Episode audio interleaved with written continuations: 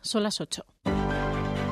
En Canal Extremadura Radio, primera hora. Charo Calvo.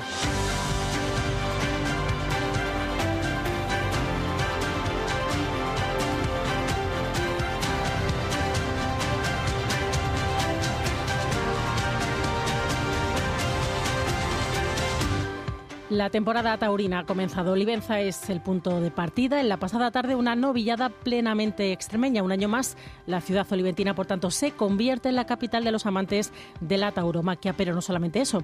Durante todo el fin de semana nos faltarán los espectáculos flamencos, conciertos musicales y, por supuesto, un gran ambiente en las calles. Pinta bien. Además, con todas mis amigas de la universidad, mejor todavía. Vengo de Huelva y también la primera vez y con muchas ganas y muy buenas expectativas. La feria de Olivenza es muy bonita, muy bonita. Venimos de Sevilla, desde Ronda, que yo soy rondeño, viva la ciudad del Tajo, por cierto, y lo pasamos fenomenal. No hay ni una sola plaza libre en la localidad durante estos días. Y cerca de Olivenza, en Badajoz, continúa la investigación para localizar a los responsables del asesinato que este jueves conmocionaba a la ciudad. La policía no ha establecido dispositivos especiales de seguridad en ninguna zona de la ciudad, pero permanecen, eso sí, vigilantes por si pudiesen producirse represalias. La policía apunta a sicarios como autores de estos hechos que, como decimos, siguen investigándose. En la ciudad el alcalde está preocupado y mucho por esta situación. El lunes habrá Junta Local de Seguridad.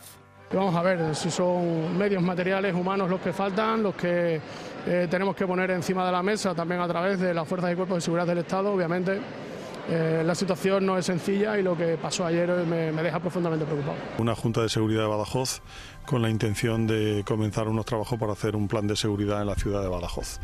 Eh, será el próximo lunes, creo recordar que a la una de la tarde. En Hinojal, por otro lado, las labores de las fuerzas de seguridad continúan centrándose en la búsqueda de Vicente, uno de sus vecinos. Desapareció hace más de un mes sin dejar rastro. Este viernes, de nuevo, los agentes han realizado un rastreo aéreo con drones sin éxito seguimos aquí. Yo me alegro mucho de que estén y que no abandonen la búsqueda como vecina de, del pueblo, sobre todo por la familia, de que piensen que, que bueno que se sigue buscando a, a, su familiar. Estamos todos un poco desilusionados por, por el tema de que no aparece. No aparece, no se sabe nada. Él, por su cuenta, no salió a ningún lado porque no era salido. Estamos muy apenados por él porque era un hombre muy bueno. En página política, Miguel Ángel Gallardo y Lara Garlito cerraban anoche campaña de primarias. Hoy el PSOE, aquí en la región, elige a su nuevo líder tras la decisión de Fernández Vara de no continuar al frente de la Secretaría General. Enseguida conoceremos más detalles de esta cita política de la jornada. Ahora vamos con la previsión del tiempo. Jesús López Rey, eh, ¿cómo se presenta este sábado? Muy buenos días. Hola, ¿qué tal? Buenos días. Comienza este primer fin de semana del mes de marzo con tiempo revuelto en el norte y en el oeste de la comunidad, donde ya se registran precipitaciones y con ambiente no demasiado frío. Las mínimas se mantienen en estos momentos en torno a los 6-7 grados. Y es que esperamos para estas próximas horas que esta nubosidad recorra el resto de la comunidad según vaya avanzando el día, alcanzando las comarcas del sureste ya en la recta final de la tarde. No se descarta ver nieve en las zonas de Gredos y de Candelario a partir de los 1200 metros, bajando la cota hasta los 700 en la recta final de la jornada, hasta los 1000 en la zona de las Villuercas, por lo que no se descarta ver algún copo de nieve en estas zonas de sierra. Atención al viento, porque irá cogiendo fuerza según va avanzando el día. Viento de componente oeste ahora durante la mañana, girando a noroeste durante la tarde, rachas por encima de los 80 kilómetros por hora en zonas de sierra. De hecho, la Agencia Estatal de Meteorología mantiene activos los avisos por este motivo en las principales zonas de montaña de Extremadura. Las temperaturas máximas de esta tarde bajan ligeramente, no llegaremos a los 10 en zonas de cumbre ni a los 12-13 en la mayoría de las localidades de la región. Muchas gracias. Tengan, por tanto, cuidado si van a viajar por el norte de Cáceres y Villuercas, también por la zona de Montánchez, eh, como escuchaban. Vamos a permanecer con alerta amarilla por viento en estas zonas que comentaba David López Rey. Son las 8 y 4 minutos. A los mandos técnicos, Pedro Nogales.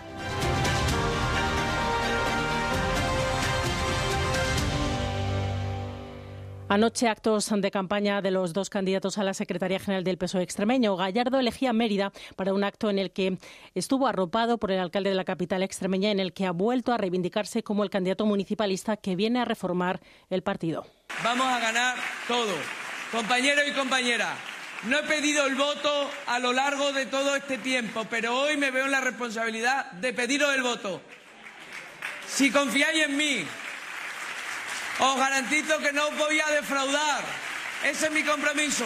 Por su parte, Lara Garlito eligió su ciudad Cáceres, Cáceres y allí estuvo arropada por los miembros de una candidatura con el feminismo y la unidad del partido como principales ejes de su campaña. Que vamos a tener la primera presidenta de la Junta de Extremadura Socialista, que vamos a tener una presidenta sincera, una presidenta que transforma la sociedad de verdad, una secretaria general que ayude a construir los sueños Así las cosas. Los socialistas hoy tienen cita con las urnas. En el PSOE extremeño, la de hoy es una jornada decisiva. Unos 9.600 militantes son los que tienen derecho a voto para elegir entre Miguel Ángel Gallardo o Lara Garlito, quien sucede a Guillermo Fernández Vara al frente de la Secretaría General del partido. Juan Pérez, cuéntanos. Las primarias del PSOE extremeño llegan a su fin. Tras dos semanas de campaña, los militantes, unos 9.600, podrán votar este sábado para elegir quién debe asumir la Secretaría General del partido, si Miguel Ángel Gallardo o Lara Garlito. Incógnita que no se despejará, según prevén, hasta las 9 de la noche. Marisol Mateos, secretaria de organización del PSOE extremeño. Mañana, a última hora de la, noche, ya casi, eh, sea el nuevo en la de los Socialistas Extremeños. Nuestra posición está en la presidencia de la Junta de Extremadura lo que queremos es que con, nuestro nuevo referente, con nuestro nuevo nueva líder, eh, sigamos trabajando para hacer el PSOE la referencia más cercana al ciudadano y seguir aportando como lo hemos hecho en los últimos 41 años de historia, de, historia de la democracia reciente y 144 de nuestro partido. Se han habilitado 192 centros de votación en los que se podrá votar de 10 de la mañana a 8 de la tarde. Esta es la segunda vez que el PSOE extremeño celebra primarias para elegir a su líder regional. Gracias, Juan. Más cosas. Mirada también hoy a Badajoz, en donde siguen las averiguaciones e investigaciones sobre lo ocurrido en el bar Este jueves, recordamos allí, fue asesinado un joven de 34 años de varios disparos. Se busca todavía al autor de estos hechos. Se cree que podría ser un ajuste de cuentas. El lunes habrá en la capital pacense Junta Local de Seguridad, Nina Flores.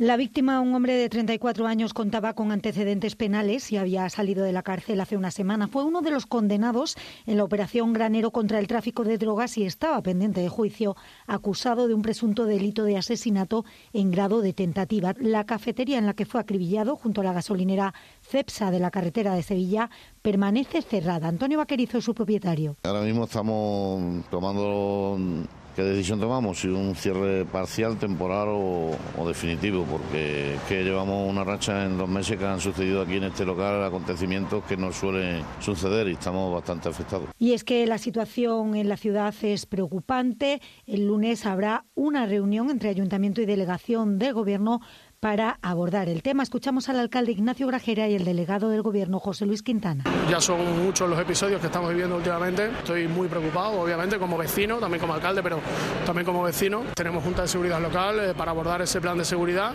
y vamos a ver si son medios materiales, humanos los que faltan. La Policía Nacional está haciendo las investigaciones oportunas. El juez declaró inmediatamente el secreto del sumario, entonces tenemos que esperar a que pueda levantarse para que podamos facilitar más datos. El caso lo ha asumido el juzgado de instrucción número 4. Y escuchen, porque el martes de carnaval del próximo año podría no ser festivo en Extremadura. La Junta propone cambios en el calendario de días no laborables para el 2025 que aparece en el portal de transparencia. No obstante, los ayuntamientos pueden, eso sí, fijar dos días de fiesta local. En Badajoz creen que esto podría afectar a su carnaval al que acudirá menos público de la región si se cambia este festivo. Julio Macho, presidente de la FALCAP. Una mala noticia porque es un carnaval de interés turístico internacional que a nivel autonómico no se tenga mm, cuantos más días festivos dentro de, de, esa celebración, pues me parece que realmente además no tiene ni un día festivo. Entonces, pues me parece mal, la verdad. Y es que pierde todo, la ciudad en sí pierde, evidentemente.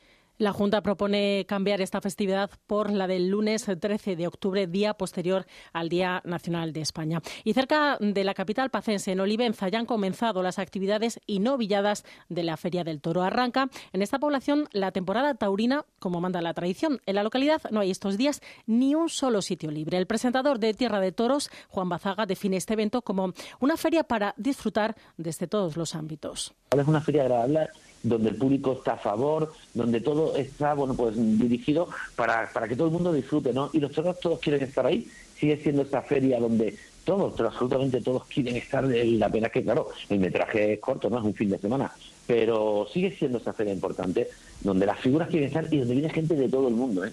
Es la edición ya número 33. Eh, participan en la cita Rocarrey, Manzanares, Talavante, Morante y Juan Ortega, una cita que podremos seguir de nuevo en Canal Extremadura Televisión.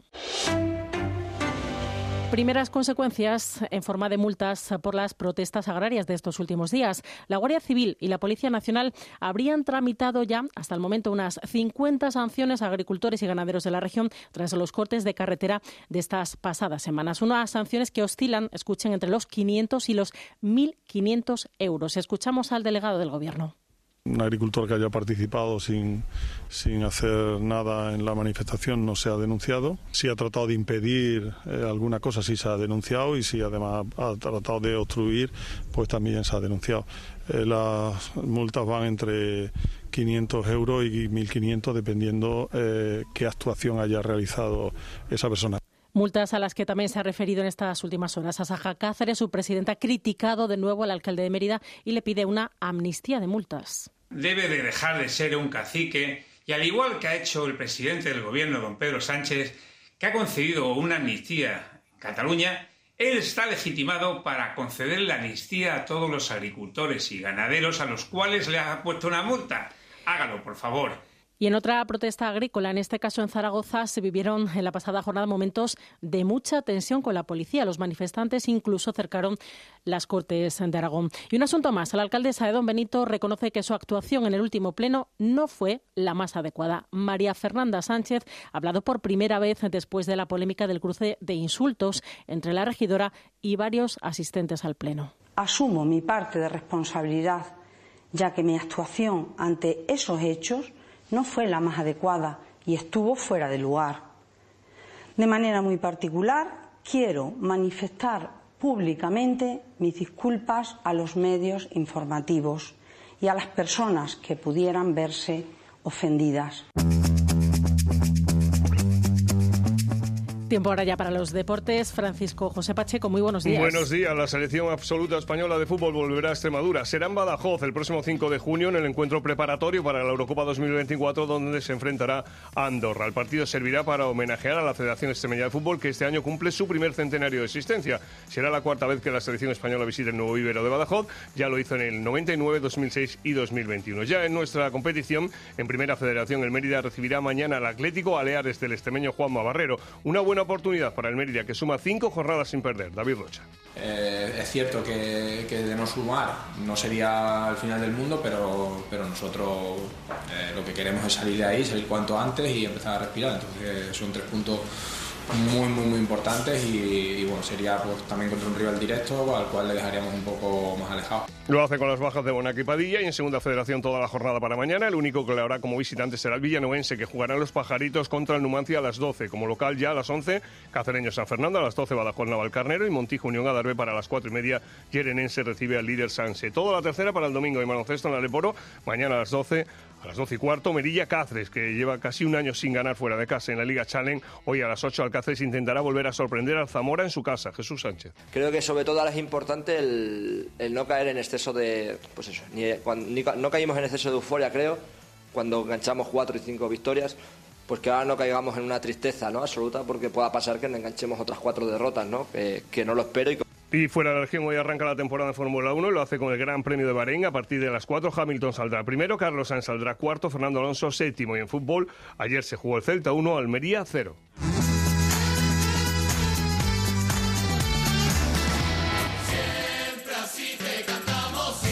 Precisamente, siempre así. Y Siman Dúo Sinfónico completan el cartel del Metelium Festival 2024 en Medellín. Actuarán el 10 y el 26 de mayo, respectivamente. El grupo sevillano presentará su gira Siempre Majareta, dos espectáculos que se suman a los conciertos ya previstos en este lugar. El de Sergio Dalma, Malú, Rosalén y Pablo López. Con esta música cerramos este repaso informativo. Eso sí, ya saben, volvemos en aproximadamente 45 mm, minutos con más noticias aquí en Canal Extremadura Radio. Muy buenos días.